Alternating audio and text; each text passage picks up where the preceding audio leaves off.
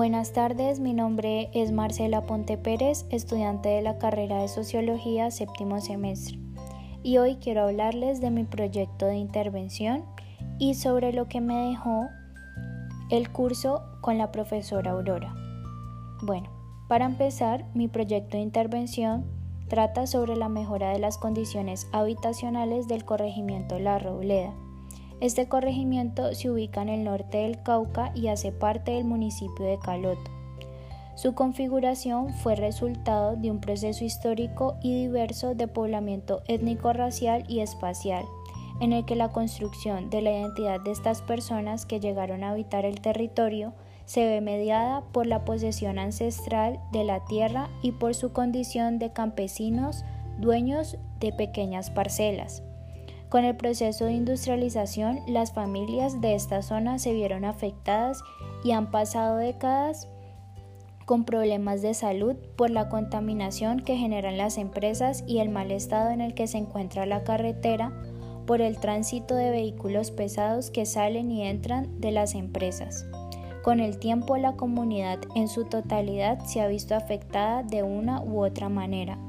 Tanto los campesinos de la zona que se vieron obligados a dejar la agricultura, como las personas que viven en el territorio y deben trasladarse a otros lugares para cumplir sus actividades diarias.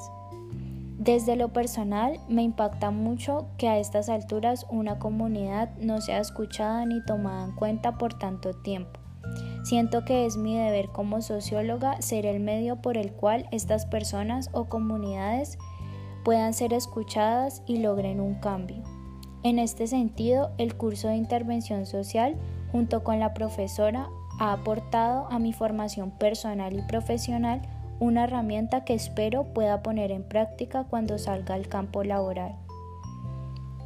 También algo que me dejó el curso y sobre todo el ejemplo de la profesora es que tal vez uno no sale a cambiar el mundo, pero sí la vida de algunas personas.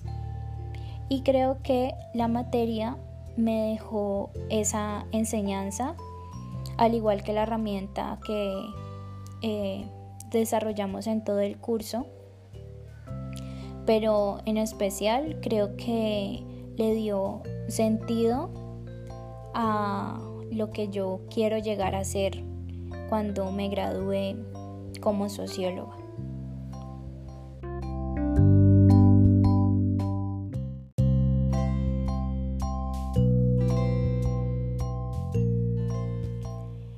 Por otro lado, quiero contarles eh, cómo he vivido de manera personal y académica la cuarentena y cómo he sobrevivido a ella.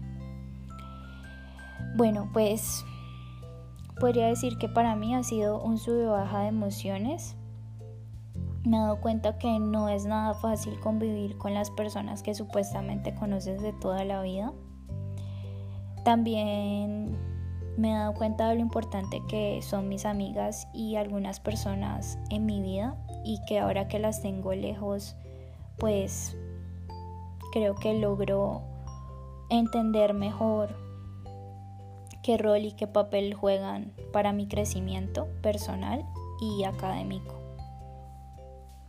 También siento que todo se vive con más intensidad o sea que el momento de parar algunas cosas empiezas a comprender o a notar cosas que no habías notado por la prisa que llevamos todos los días.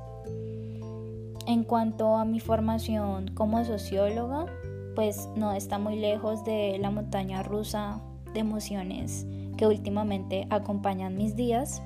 Me preocupa mi formación académica con el tema de la virtualidad y me entristece un poco saber que aún no he tenido la oportunidad de salir a campo, que esa era una de las expectativas que tenía con el curso de intervención, pero pues que por toda la situación no se pudo realizar.